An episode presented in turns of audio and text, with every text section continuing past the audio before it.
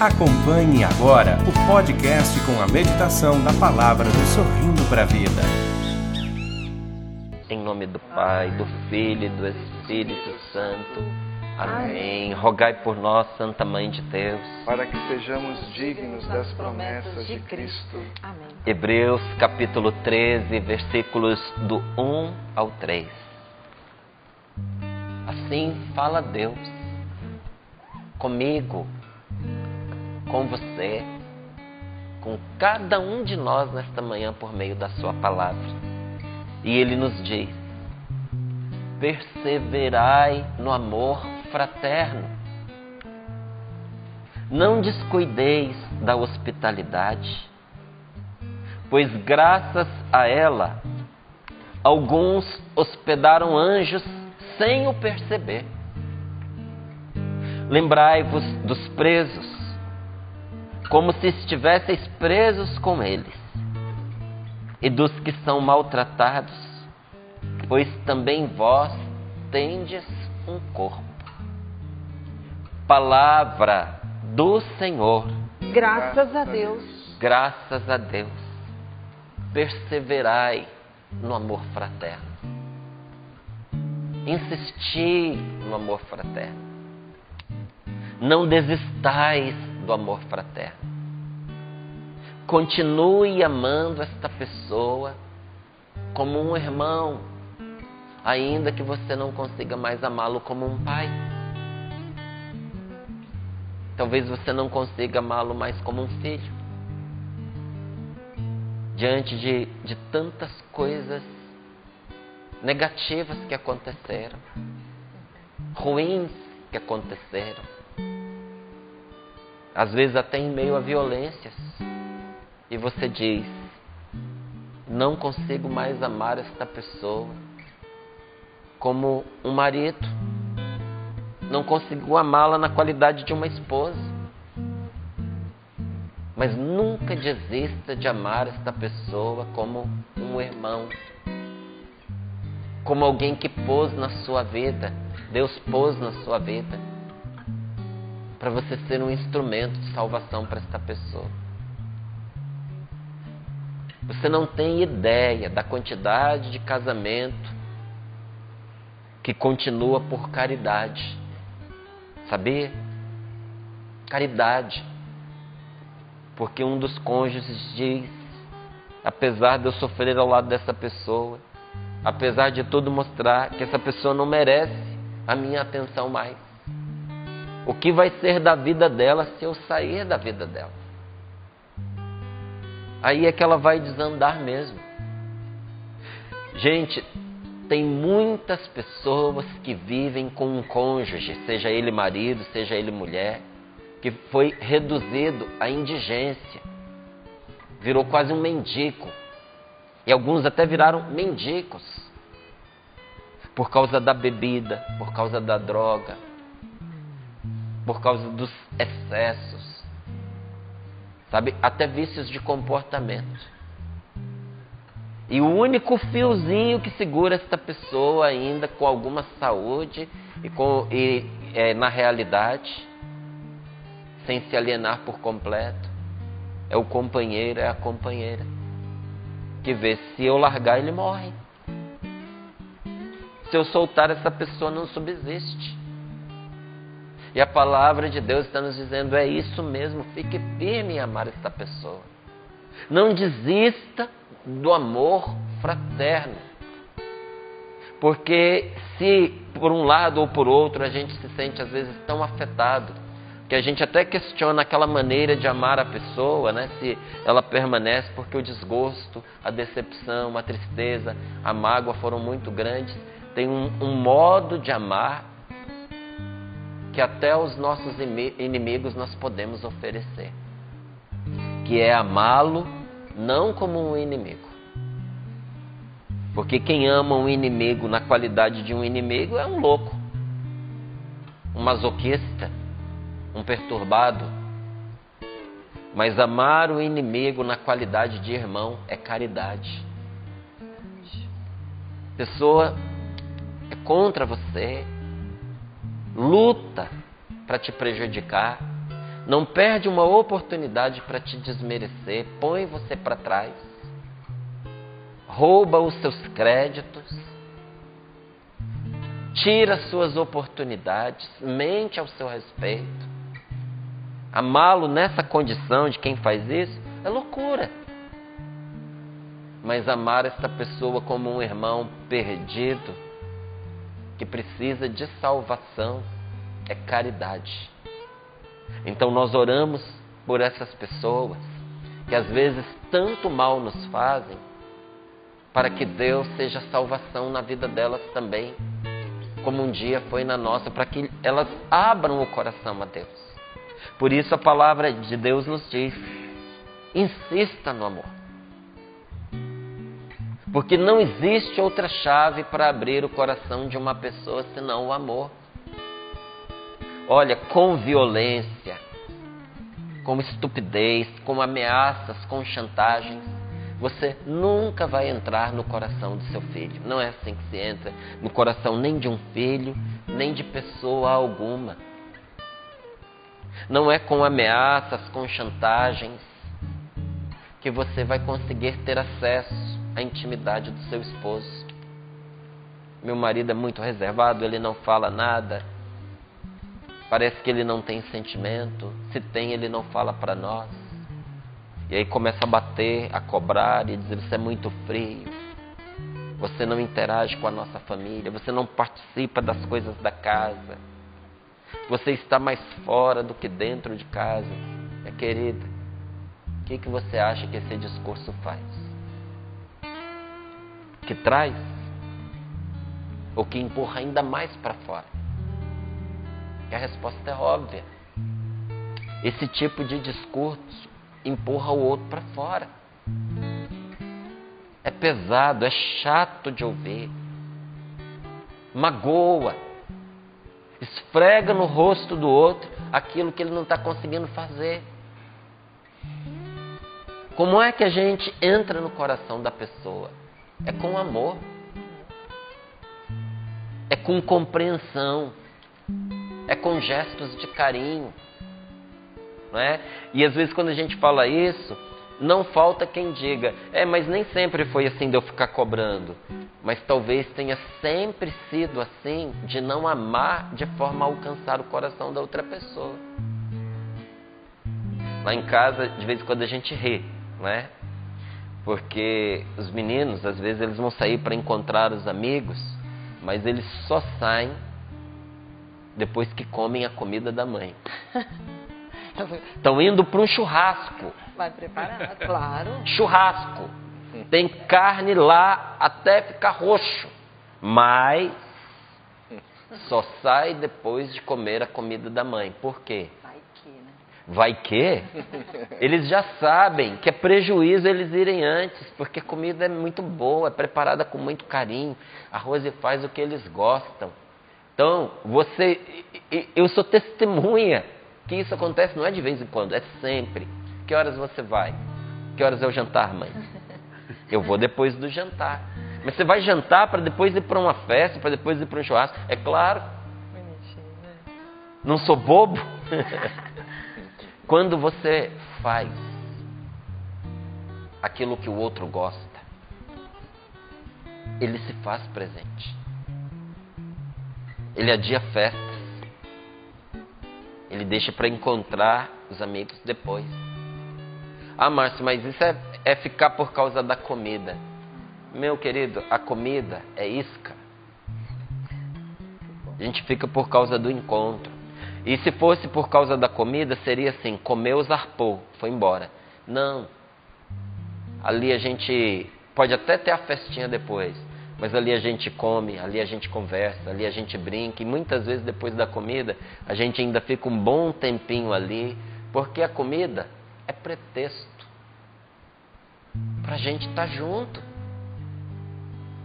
O que, que a pessoa gosta?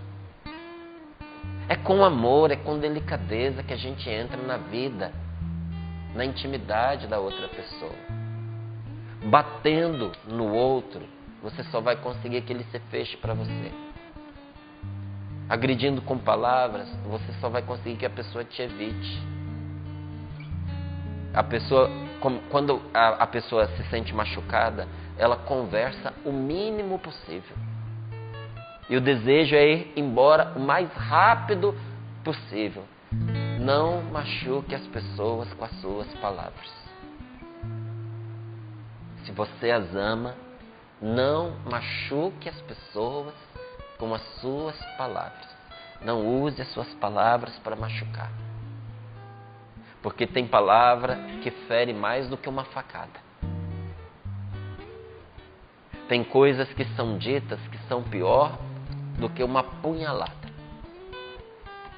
Porque às vezes a ferida de um tiro se cura e de uma punhalada se fecha. Mas a palavra que foi dita, e às vezes a palavra dita por um pai, dita por uma mãe, dita por um irmão, irmão de sangue, dita é pelo marido, você, esposa, dita por você,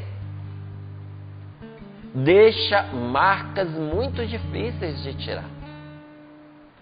É? é um erro, às vezes, uma esposa achar que porque o marido não responde, não é muito de, de forma sentimental, que ele não tenha sentimentos. Então, às vezes, ó, começa a bater até a pessoa reagir. Quando a pessoa reagir, já está destroçado o relacionamento dentro dela. Por causa do quê? Das coisas que foram ditas. Não sei porque que eu casei com você. Você não é homem para mim. Estou decepcionada. Não sei se eu quero continuar o nosso relacionamento. Vou me separar de você. Isso dito para o homem, pela mulher, e isso dito para a mulher da parte do homem. Não vejo a hora, estou me cansando. Vou te deixar. Gente, são palavras horrorosas, destrutivas, que, olha, vão é, é, desfazendo, desmantelando uma união que deveria continuar. Então esse amor começa e passa pelas palavras. Temos que saber o que nós é, falamos. Porque uma amizade começa muitas vezes por uma palavra e termina por uma palavra. Não é? Uma atitude, nossa, faz muita diferença. Mas ela precisa também ser consolidada pela palavra. Chega uma hora que você precisa dizer: faço isso por você porque eu te amo. Porque poderia ser simplesmente porque a pessoa se sente bem de fazer o bem. Não poderia? Tem gente que gosta de fazer o bem para os outros, independente de amar ou não. Mas isso ganha um sentido completamente diferente quando, além do bem que você faz, você diz para a pessoa: Faço isso porque eu amo, amo você. Gente, um relacionamento começa e se consolida pela palavra, mas ele também pode ser destruído pela palavra. Então o Senhor nos diz: insista no amor Insista, porque é o único jeito de você ter acesso à intimidade de alguém e transformar, ajudar a transformar essa pessoa. E olha, não se descuide da hospitalidade. Não se descuide de acolher as pessoas. Porque graça, hospitalidade de hospedar, né? Porque graças à hospitalidade, algumas pessoas hospedaram anjos sem o saber. Às vezes você está hospedando, você está abrindo as portas, você está acolhendo a presença de Deus nos seus servos, a presença de Deus nos seus anjos e você não percebe. Você acolheu Deus sem notar que estava acolhendo. Simplesmente porque você abriu seu coração para amar Olha o que esta palavra está nos dizendo. É o próprio Deus quem nos assegura. O Senhor nos assegura que fazendo o bem, nós acolhemos a sua graça. Olha lá, ó. Não descuideis da hospitalidade, pois graças a ela alguns hospedaram anjos sem o saber. Quem faz o bem se abre para a graça de Deus. Acolhe a graça de Deus, até mesmo quando não percebe. Agora, devia ser óbvio, devia ser fácil para nós. Mas a prática nos mostra que não, não é fácil assim. Não é? Porque acolher é sempre correr o risco. Sempre atrapalha. Porque quando você acolhe alguém, você pode estar pondo para perto de você um adversário, um oportunista, um invejoso. Acolher é colocar-se sob risco. Acolher um marido que traiu é colocar-se sob o risco de ser enganada de novo. Oferece risco? Claro que oferece. É sempre arriscado. E vou lhe dizer aqui, sempre atrapalha. Não é? Por isso que a gente que é visita tem que ter bom senso, tá? É visitar, não é morar na casa do outro, esperar um convite para ir embora. Porque é, fica a dica, porque tem gente que vai e esquece de voltar, né? Então, para quem recebe, claro que custa. Custa água, custa luz, custa comida, custa você perder, custa tempo, custa você perder ali, não é? Um pouco da sua privacidade, da sua intimidade. A rotina de uma casa muda quando tem visita. Então é ruim ser visita? Não é bom, mas é por um tempo, sabe? Depois de um tempo não é tão bom assim, porque sempre atrapalha alguma coisa. Então, quando alguém recebe você na sua casa, entenda que isso é um gesto de abnegação, de carinho, de amor. Nós deveríamos nos sentir sempre honrados quando alguém abre as portas da sua casa para nós e nunca, nunca ser, ser ingrato, porque de certo modo sempre atrapalha. Mas não é exatamente isso que Jesus faz. Talvez não tenham dito isso para você, mas eu vou dizer: Jesus atrapalha. Sabe? É exatamente o que Jesus faz conosco. Ele atrapalha os nossos hábitos. Ele atrapalha os nossos vícios, ele atrapalha as nossas manias. Jesus atrapalha o nosso comodismo. Não é assim? Muitas vezes o Senhor atrapalha o nosso conforto, instalados no nosso conforto. Nós sempre temos a necessidade de que algo nos provoque para nós não nos engessarmos em nossas seguranças, nas nossas falsas seguranças, nos nossos confortos. Então a providência divina que nos ama está sempre desinstalando a gente. Você já teve aquela sensação de que quando tudo parece que vai bem, acontece alguma coisa para pôr a gente para andar? Enquanto você tiver pai que te ama e quer a sua salvação e o seu crescimento, isso vai acontecer com você. Enquanto Deus for em seu favor, Ele não vai te deixar quieto. Você vai ter paz, mas não vai ter sossego. Porque Deus não nos deixa estagnar, virar água parada. Por isso que às vezes você está em algo tão bom, aí você chega num equilíbrio, você diz, agora a coisa sentou, agora é tocar para frente. Aí vem algo e olha, dá uma bagunçada na vida da gente. Por quê? Porque senão a gente se acomoda. Nós precisamos continuar a caminhar, meus queridos da escravidão do pecado e do egoísmo para a libertação trazida por Jesus. Se a divina providência não me desinstalar, eu vou me acomodar no pecado. Ou vou me acomodar no egoísmo, que também é um pecado. E como é que Deus vai nos desinstalando? Põe gente na vida da gente para a gente cuidar. A gente está sempre precisando cuidar de alguém. E de vez em quando a gente também é cuidado, não é? Ora a gente ajuda, ora a gente precisa de ajuda. Agora entenda uma coisa: acolher é mais do que abrir as portas da casa. Eu já estive em, em casa que eu não fui acolhido. Perguntei para a pessoa.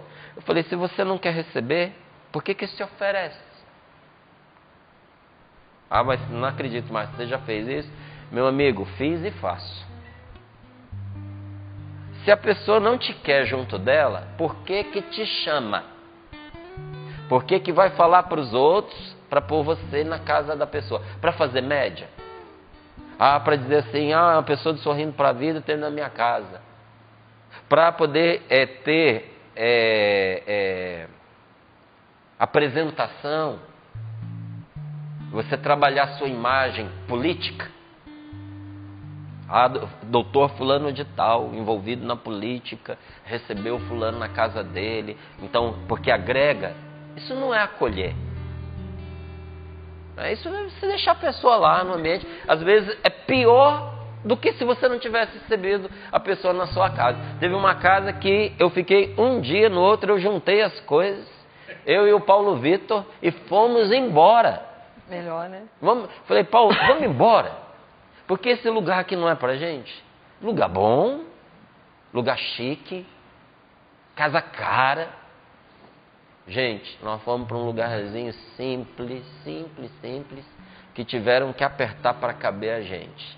Ali naquele cantinho onde mal tinha uma cama para a gente dormir, era o céu. Naquele casarão, não vou dizer que era um inferno, mas era quase. Então, acolher não significa você dar uma cama e um quarto para a pessoa. Não é você abrir as portas da sua casa, abrir a porta da sua sala, a porta do seu escritório.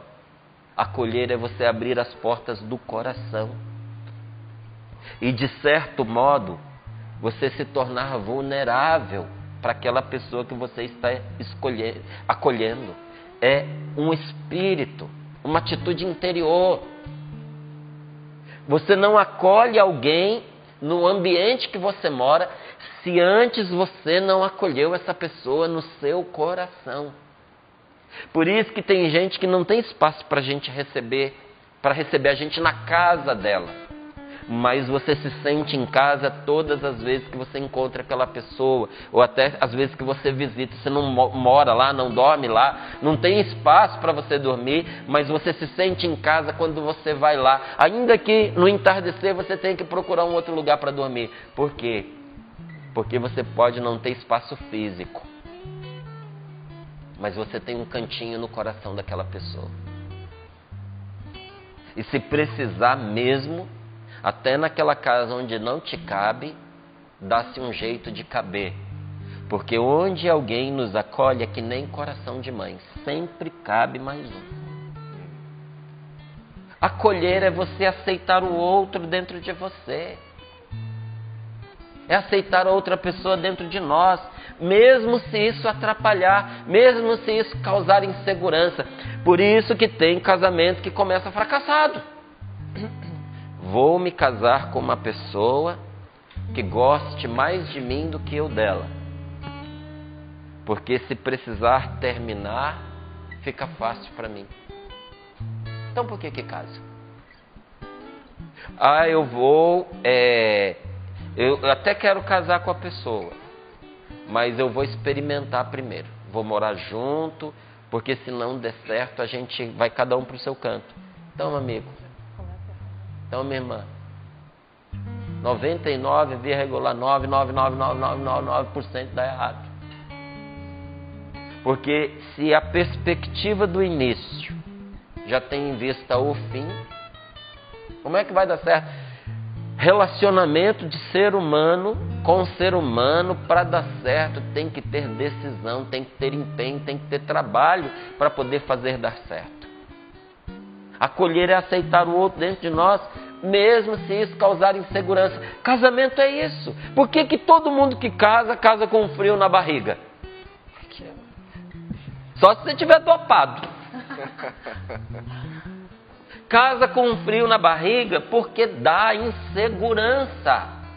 Eu estou empenhando a minha vida, eu estou apostando tudo nesta pessoa. Ela vai ser a mãe dos meus filhos, ele vai ser o pai dos meus filhos. Nós vamos agora dividir tudo, não só a cama, não só o corpo, nós vamos dividir os nossos sonhos.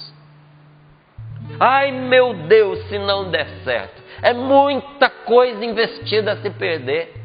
Por isso que, olha, mesmo que o noivado já tá, esteja com tudo comprado, se você descobre que não é, é melhor você perder tudo antes. Porque o que você empenha depois é muito maior. Todo casamento precisa ser um acolhimento. Márcia, eu me senti muito insegura ou muito inseguro quando eu fui casar. Você e todo mundo. E olha, atrapalha a vida da gente.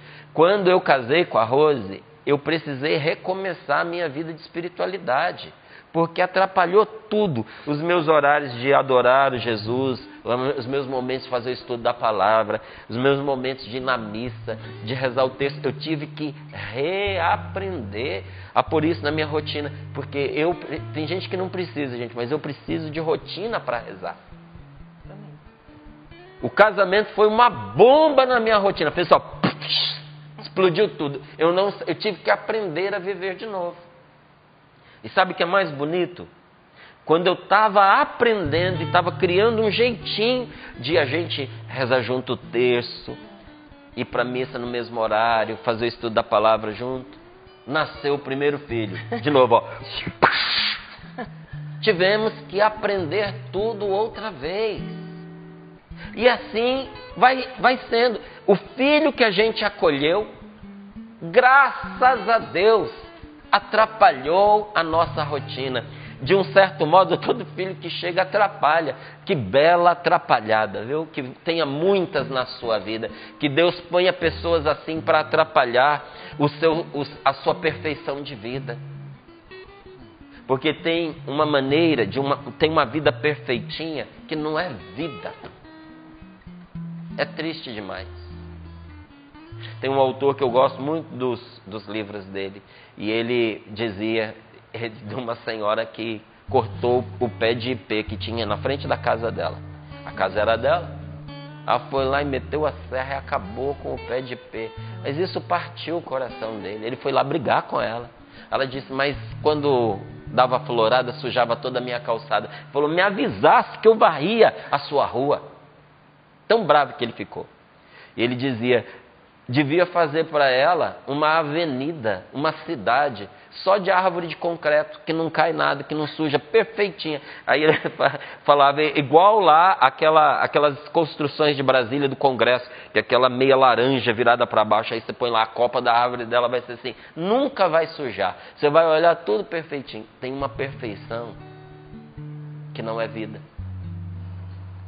e tem um desarrumar que é vida.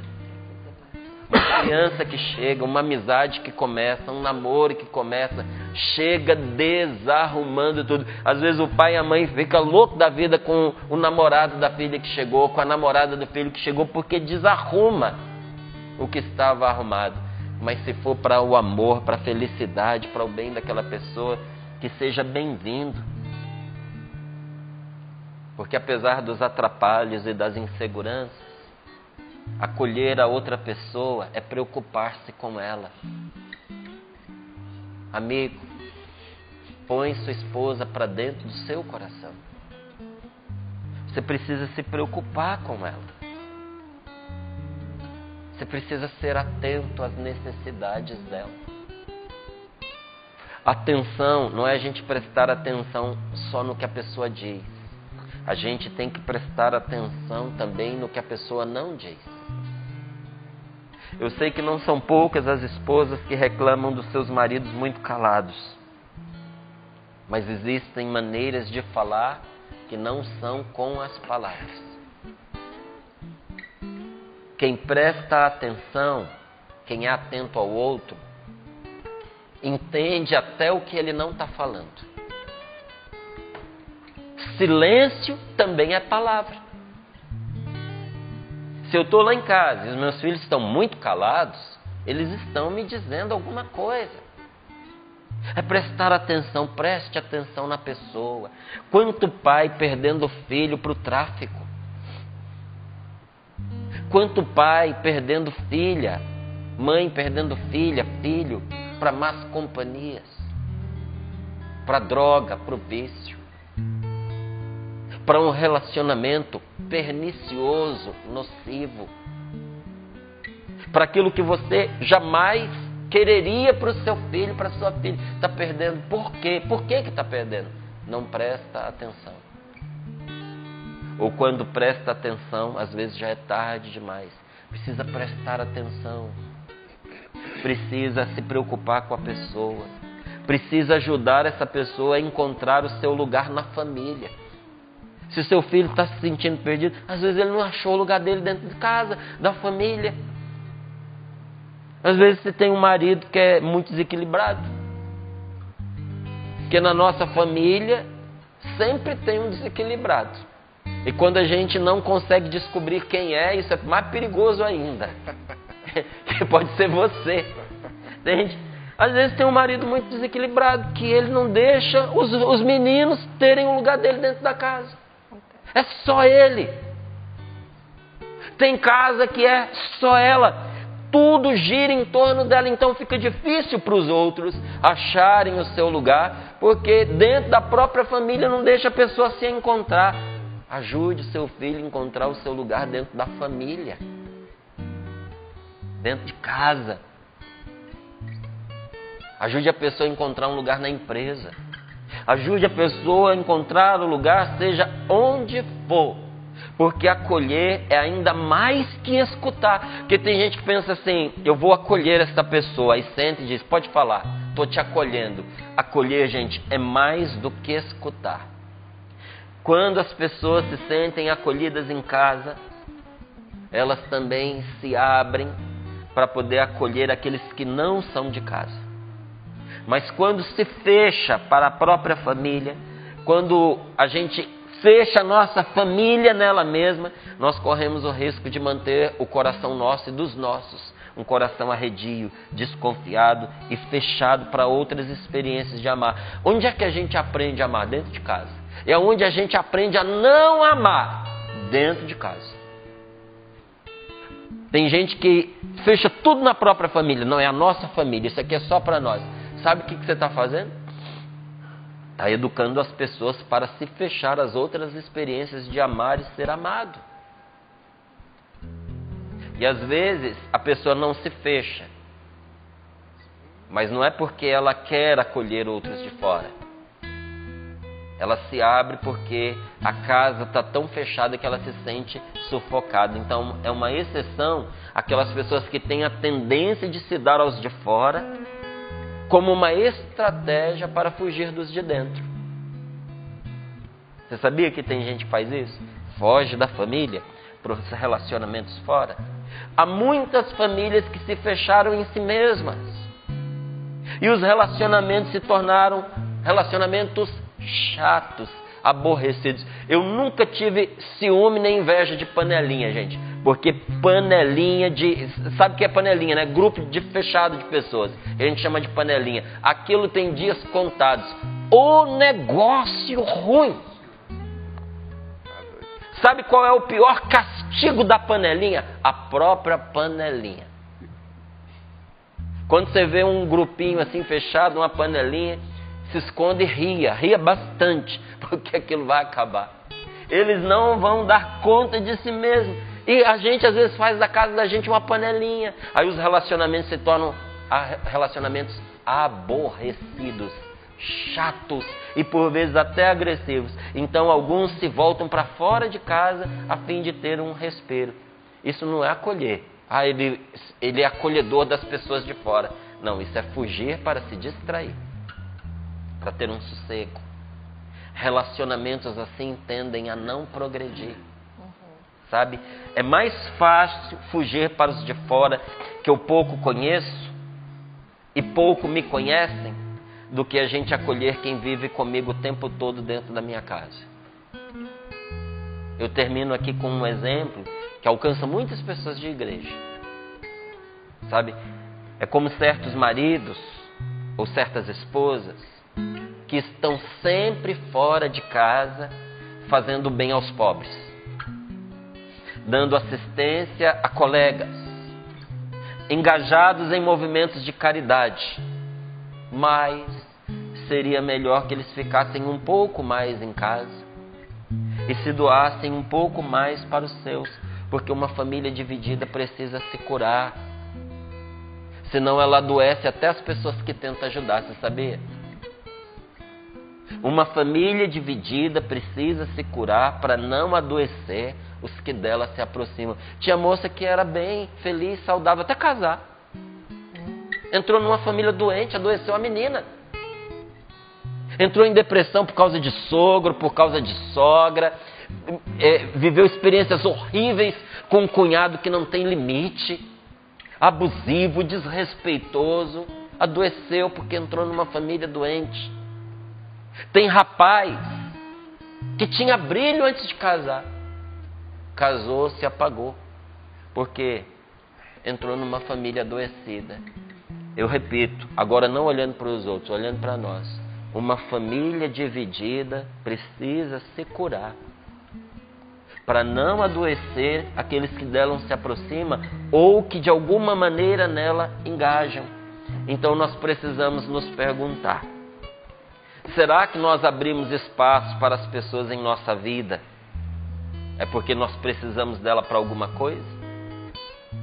Porque nós temos algum interesse? Isso, inclusive, precisa nortear a nossa comunidade Canção Nova. Será que a gente recebe uma pessoa para entrar na Canção Nova por causa do diploma que ela tem, por causa do curso que ela fez, por causa da utilidade que ela vai ter nessa obra? Por causa de algum interesse que a gente tenha? Ou nós estamos recebendo esta pessoa na nossa casa, na nossa família, na nossa paróquia, na nossa comunidade Canção Nova, porque é Jesus quem a envia. Meu, meu amigo, a gente quer ter filho para chamar de bonito, para bater palma? Ou é porque Jesus enviou essa pessoa na nossa vida para a gente cuidar dela? Quando a gente entende isso, até aquelas pessoas que chegam com algumas necessidades especiais na nossa casa, a gente vê e, e ama de uma maneira completamente diferente. Feche os seus olhos um pouquinho para nós rezarmos. Nós não podemos amar só quem nos serve e agrada. Porque alguns foram postos na nossa vida para a gente cuidar. Como Deus pôs você na vida de algumas pessoas para elas cuidarem de você. E alguns Deus pôs na sua vida, não é para te servir, mas para que você pudesse cuidar dessa pessoa. E quando, apesar de todas as dificuldades, você decide a cuidar, você está pondo Jesus para dentro da sua casa e do seu coração. E um dia Jesus vai dizer para você: Eu fui estrangeiro e tu me acolheste. Eu era um estranho e você me recebeu. E porque um dia você me recebeu, agora sou eu que te recebo. Um dia você me recebeu, você vai ouvir isso de Jesus um dia.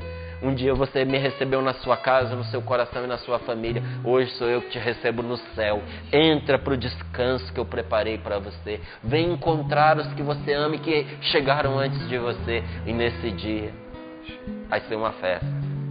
E você vai agradecer por todo o desconforto, todo o cansaço, toda a desinstalação, toda insegurança, toda perturbação e todo o atrapalhamento que essa pessoa talvez tenha criado na sua vida. Porque ao recebê-la você recebeu Jesus. Dá-nos, Senhor, esta graça. Nós te pedimos. graça, Senhor, nós te pedimos. Estou olhando para a minha vida aqui e dizendo para o Senhor no meu coração, preciso de uma obra nova.